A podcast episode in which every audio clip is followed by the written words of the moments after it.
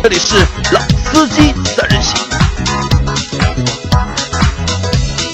三人行必有老司机。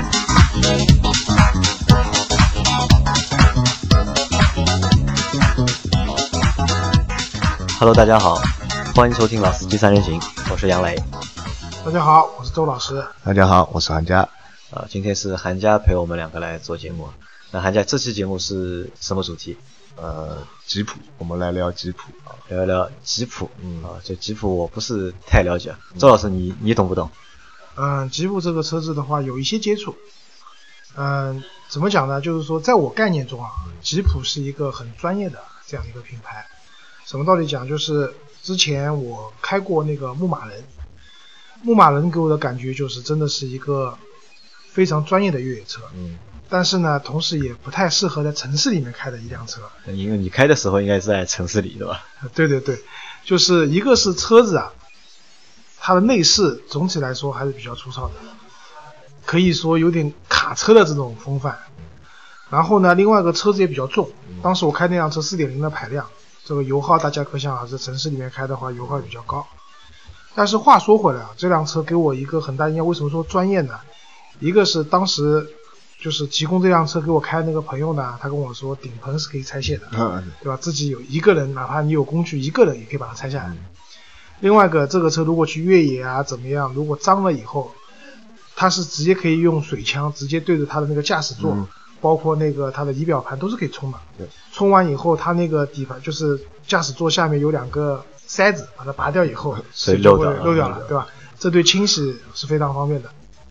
另外一个就是当时发生了一件事情，嗯，当时我开的是辆新君越，我朋友开的这辆那个牧马人，我们去找地方一块拍照，因为我那朋友是以前是杂志社的编辑嘛，当时要给两两辆车拍照，然后到了那个拍照的地方呢。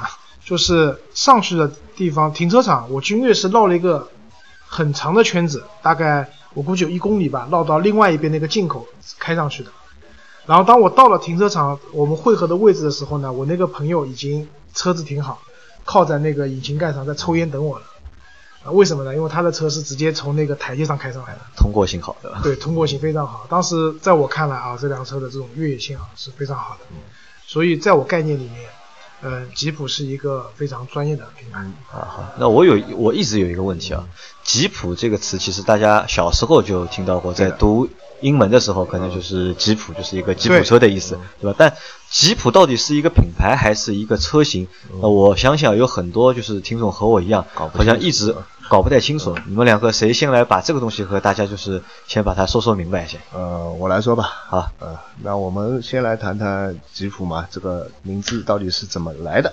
那么首先谈到这个事情，当然就要谈到那个二次大战期间啊，美军是先用了这样一辆车，它其实是从四零年开始，嗯，有一个需求，它要去研制这样一辆比较，它强调三个用途：快速、轻型和。全地形越野，这是它的三个要素。然后它对全美的汽车厂商进行了个招标，为期只有四十九天。就四十九天去造那辆车，还是招标招四十九天？招标招四十九天。然后其实呃，后来我们都会知道啊，是非常著名的威利斯吉普嘛。然后其实这个车的设计是另外一家美国公司叫班坦公司进行的一个设计，他在两天内就拿出了这个车的样稿。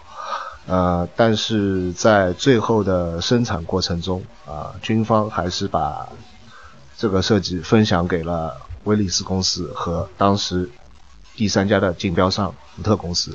然后在呃二战开始之后，这个车就开始大量的生产。其实我们大家一直都说威利斯吉普，威利斯吉普这个吉普这个词为什么会这么叫？啊，是因为。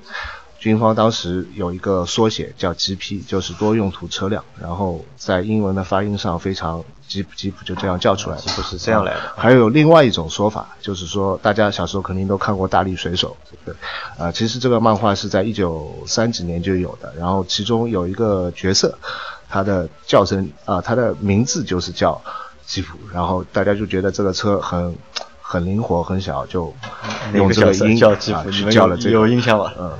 我只记得大力水手波牌，对吧？因为我们看的时候是它后面新的延续的嘛。其实它这个东西是在二十世纪初就有的一个很很老很老的一个动画。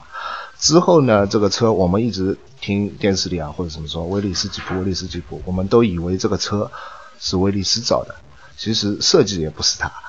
在二战中生产最多的也不是它，生产最多的是福特，应该是福特。对的。然后最后为什么他会最出名？因为他在战后非常聪明，他第一个去把这个吉普这个作为一个商用商标去注册了，就抢注了这个商标。对，所以在二战那个时候呢，其实并没有吉普这个品牌。对，那个时候吉普它代表的是威利斯这样的一种全地形越野、轻便、快速的这样的一个车子。嗯。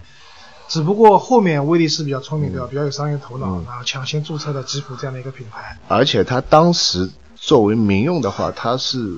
不是指向的是一般民用市场，而是农用民用市场。啊，对，就跟保时捷，啊，对，对啊，是做拖拉机出身的，对吧？做坦克出，啊，做坦克，做坦克出，做坦克。OK，好。啊，杜卡迪是做拖拉机出身的，对吧？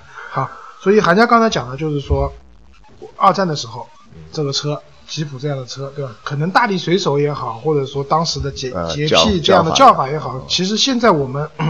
没有太多可去印证的，因为我从吉普自己官方的一些对那个说法里面，肯定的但是对，但是他们确实把威利斯这个车也看作自己这个品牌的一个鼻祖，对对吧？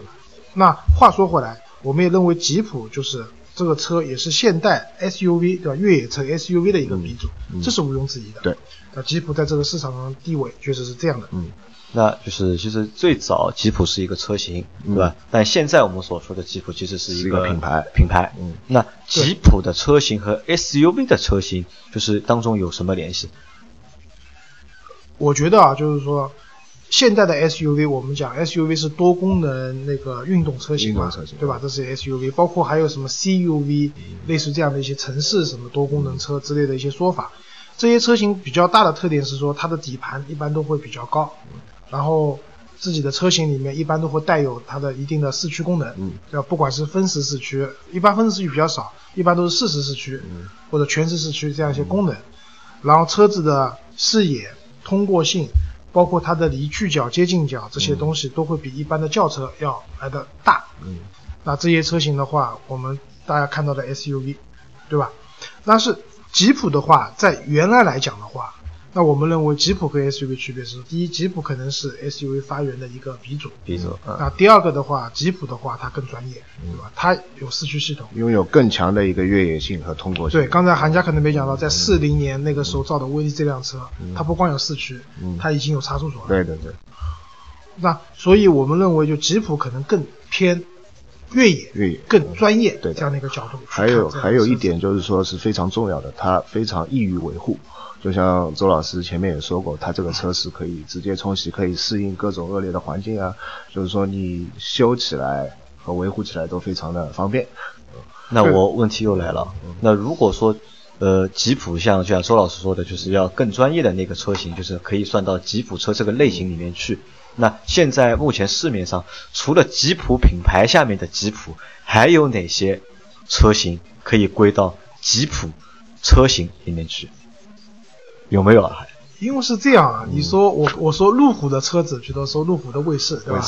我说它是吉普，那可能路虎也不太乐意，对吧？我是路虎，不是吉普，对吧？应该说他们是越野车。对对吧？可能就是因为我觉得可能是因为吉普那个公司，他把就是这个商标注册之后啊，就是大家可能别的厂家如果即使做同类型产品的话，也不会把自己这个产品去叫做分到吉普那个类别里面，会叫越野，对吧？可能出来的越野车也好，就 SUV 也好，或者我们还说的就是硬派 SUV 也好，对吧？就不会再去愿意把自己叫做吉普了。对，因为每个厂商都会有自己一些。在我看来啊，其实差不多的功能，他们是说认为自己比较有专利或者独家的功能。比如说，同样叫四驱，对吧？有些厂商叫什么全地形反馈，嗯嗯嗯，对吧？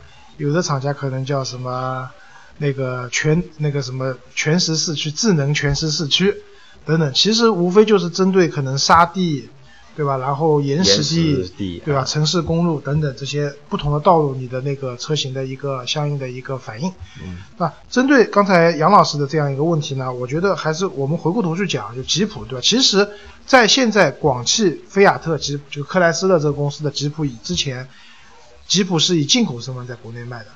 其实再往前推，嗯吉普其实和北京北京吉普有过合作，对，是有过合作的。啊对，因为我是那个零三年学车的嘛，嗯对吧？其实那个时候那段时间，可能十几年以前了啊，那段时间其实北京吉普的车还蛮蛮火的，有段时间在蛮蛮火的嗯。一个是像我自己学车，当时学的是那个北京吉普的二幺二，对，早期的好像驾校很多都不是学卡车，就是用那辆吉普车来学的。那二幺二的话呢，这辆车可能吉普本身在国外市场上是没有这辆车的。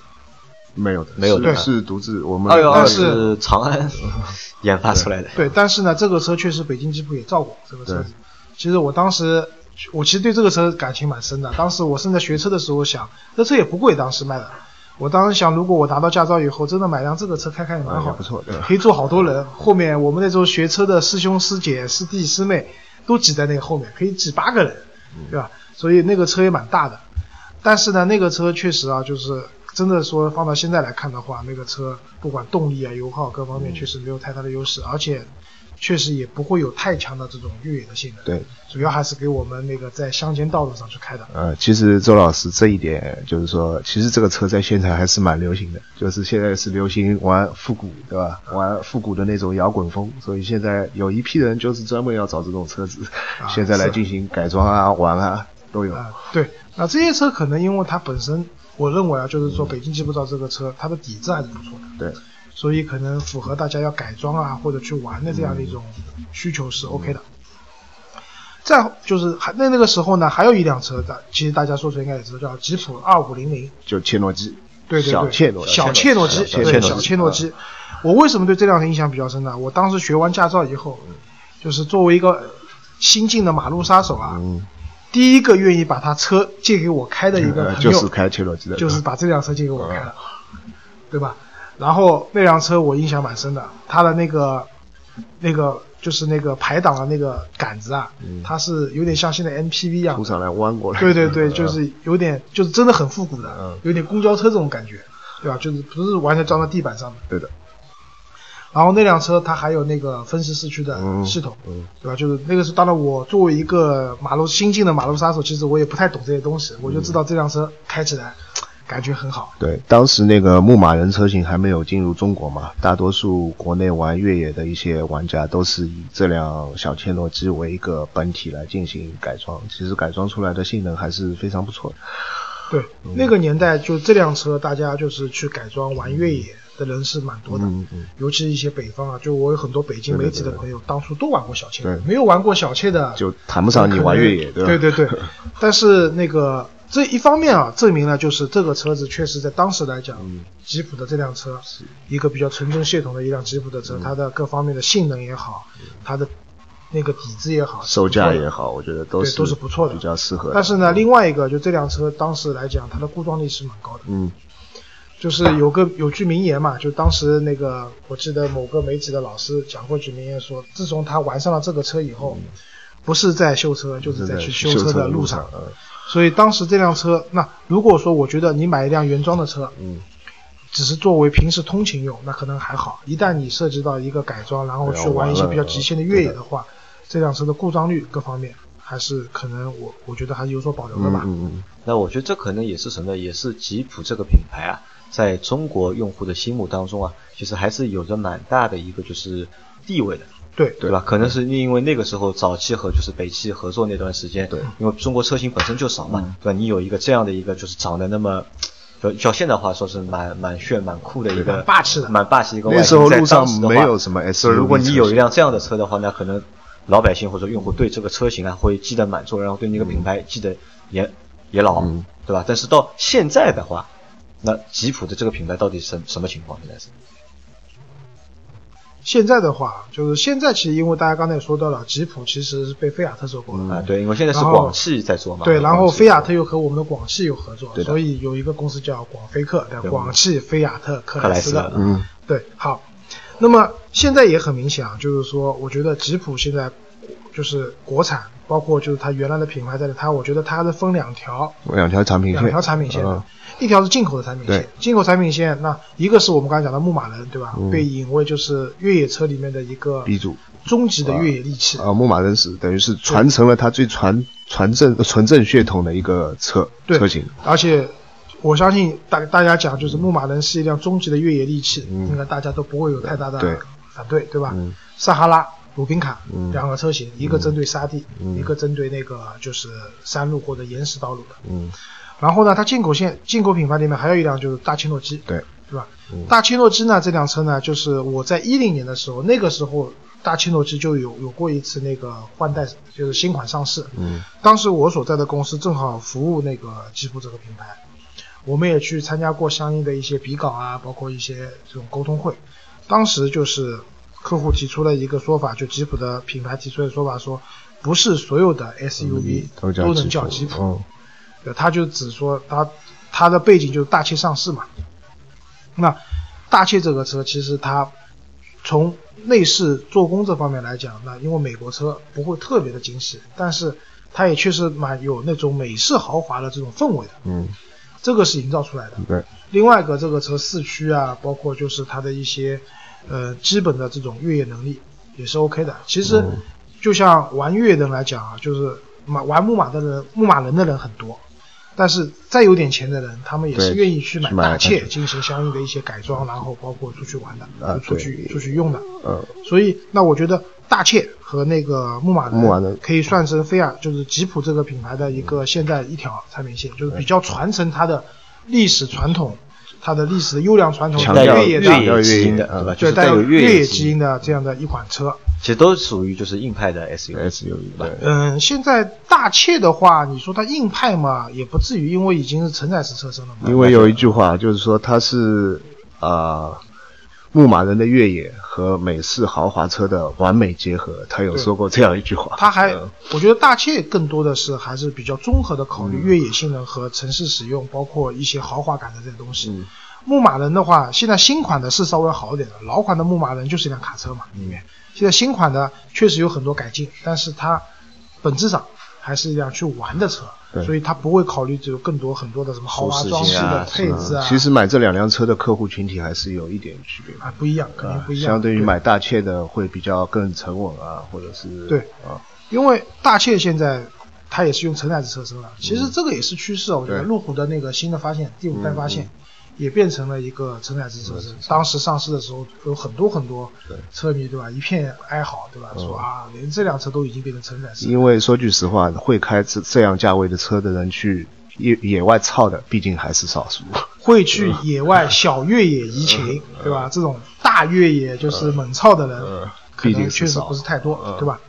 好，那讲到这边的话，就是另外就讲一下，不得讲，就是现在吉普它的国产的一条产品线。嗯，那国产产品线三款车型，嗯对吧？价位最高的，从价位最高的开始讲是那个自由光，然后往下的话是指南者，一直到自由侠，这三款车型是目前国产的三条产品线。然后这三辆车呢，比较有个特点就是，其实啊，就是跟它在国外的版本还不太一样。我们这边的，比如说举个最简单的例子，排量、动力排量，就是发动机的排量的话，我们国内的顶配的是别人的起步配置 可能是别人起步的配置。嗯而且尤其是像那个指南者和自由嗯侠，它的现在基本上入门的车型的话，都是用了一点四 T 的发动机。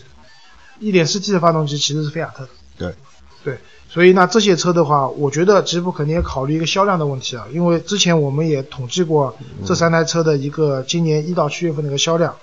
自由光的话，月均销量超过七千台，嗯，然后指南者的月均销量六千六千多台，自由侠稍微差一点，三千多台，因为可能小型的 SUV 现在这个市场确实不是很火。对，呃，就如果说和所有的 SUV 这些车型去比的话，那这个销量在国内来说也不算特别好，中等吧，对，中等，对，不算特别好合资品牌里面属于就是中等。对的，但是吉普它相对来说，它还是一个比较小众的品牌。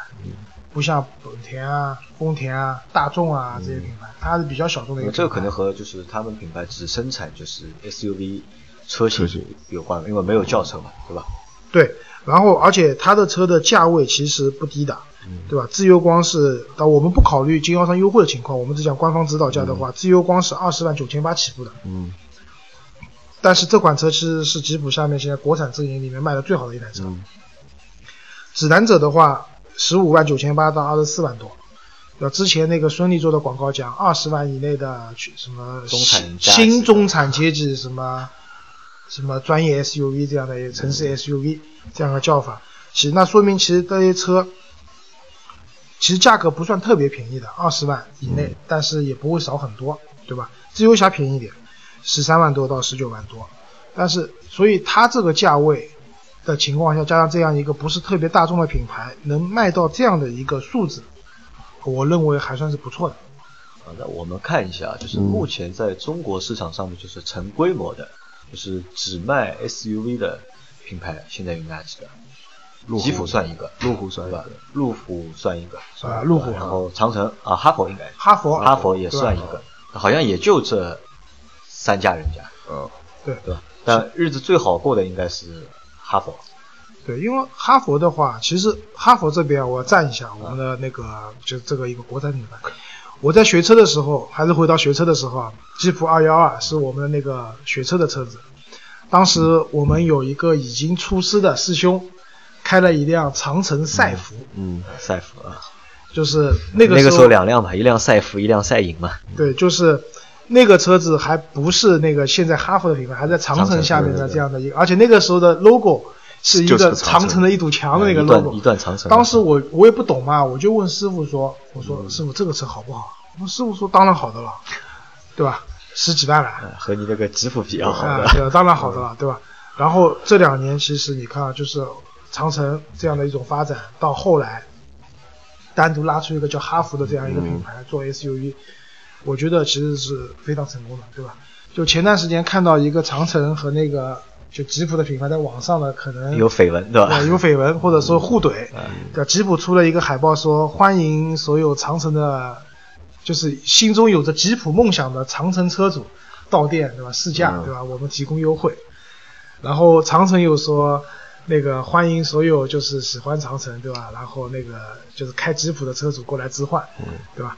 对啊，那当然这个只是一个网上的一个，我觉得前一阵前一阵还有就是传说长城会去收购就是吉普吉普呃，我觉得？这可能是个绯闻吧，是真是假也不知道。但是其实，在我们看来，就是如果不考虑很多深层次的问题的话，嗯我觉得长城如果能收购吉普的话，对我们来说肯定是件好事情。我觉得对长城对哈佛是一件好的事情。对，你看吉利收购了那个沃尔沃以后，吉利用了很多沃尔沃的技术在它的一些高端的车子上，其实也是一种成功嘛，对吧？啊啊，那这个绯闻我们就不谈了。那我想说的是，长城这样的品牌，它就是哈弗这样的品牌单独卖 SUV 的，也是专注正好也是嗯赶上了我们国内这两年 SUV 非常火热的这样的一个局面，了，嗯，所以它会成功，对吧？然后，其实在我看来，吉普现在国产的这些车卖到这样的一个销量，一年肯定，现在一到七月份加在一起已经卖到十几万台了，一年可能有二十万台的这样的一个销量，嗯，在我看来应该也是蛮成功的。呃你觉得成功？其实我觉得不怎么成功，因为其实从这个销量上，如果我们从就是把合资品牌和自主品牌算在一起看的话，那它的这个就是销量可能就是排到很后面了。那如果你要把单拿合资品牌来说的话，那我觉得可能也只是处在一个中游的水平，因为比不过大众，对吧？比不过大众，比不过通用，然后也比不过就是日本的那几个牌子，那可能相对来说就也不算太好。那可能我觉得这个不好有当中有几个原因啊，就一个原因就是首先是售价，那它的售价其实它的车我们看了一下都是偏贵，不便宜，对吧？二呢就是我认为它在产品上，吉普本身其实是一个很非常有特点的一个嗯产品，或者特非常有特点的一个品牌，但是它的那几辆就是城市 SUV，就是没有什么太大的特点，或者你要说就是。我甚至我认为就是和吉普的，就是吉普车那个东西啊，就是也没有什么就是太大的关联，嗯可能就导致这个产品就虽然说名字叫吉普，但卖的就不是太好。那那现在就是说，打造现在我们这个概念啊，就是城市 SUV、SUV 和吉普，就是大家觉得这个三个有什么必然关系吧？我觉得没有什么必然的关系，我觉得有关系的，我认为有关系的。其实这个是，其实这个是吉普在向市场妥协。嗯，为什么这样讲？吉普当然它可以坚持自己的走这样很专业、很越野的或者很小众的一个对路线，对吧？那但是这个销量肯定惨不忍睹了，因为毕竟国内你说玩越野的人不会特别多，而且很多玩越野的人很有可能去二手车市场，嗯，收一台牧马人，对吧？然后自己再改。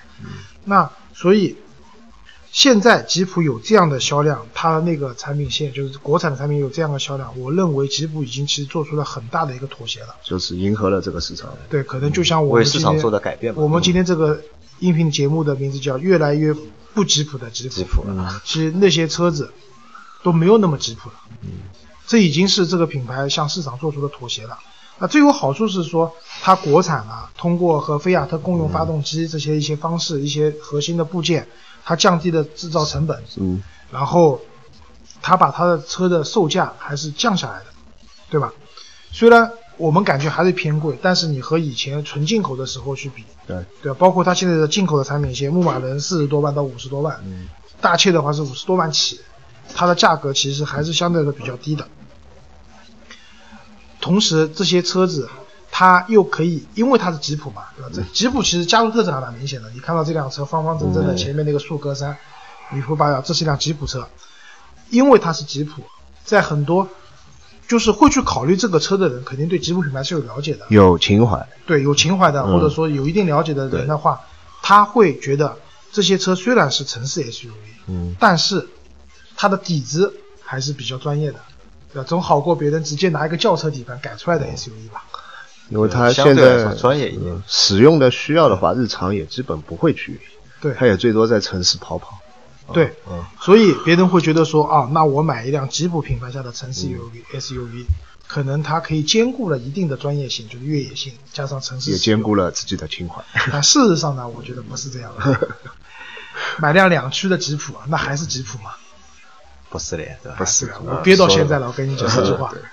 越来越不吉普的吉普嘛，对吧？其实现在大多都是这个情况，对吧？对，所以我我觉得啊，就是我还是希望就是，其实我也蛮喜欢吉普这品牌的，虽然我对它了解都不是很高，但是我也开过大切，开过吉普二五零零，对吧？小切，对吧？大切、小切加上牧马人我都驾驶过，然后对这些车，那我个人觉得说城市里面使用确实不是特别合适。哎，两位还记得一辆车叫指挥官吗？指挥官我记得的嗯，Commander，嗯，对吧？但这个车现在也没有了。对的，对啊，所以，但是呢，话说回来，如果说将来我有这些，其实因为最近我一直很关注硬派的 SUV，那个 SUV 之前 D 九零也好，什么 BJ 四零也好，对吧？那其实如果说未来有机会的话，我还是希望自己能拥有一辆专业的吉普的，牧马人。啊、对，牧马人，嗯对。但是一些不是很吉普，就像刚才说两驱的吉普啊，这个肯定不是我的菜啊，不考虑啊不是我需要的。好吧，那时间也差不多了，好吧，我们这期节目就先到这里了。两位还有什么要补充的吗？呃，没有太多补充了吧？就是我觉得我们要买吉普啊，我我觉得还是要买纯正的吉普纯正的吉普。那三辆就不要考虑了，对吧？我那三辆也不是不要考虑吧，我觉得，但是每个人需求不一样，反正我是不太会考虑那三辆。我也不会。啊，好的，那今天就到这里，大家拜拜。好，谢谢大家，拜拜拜拜。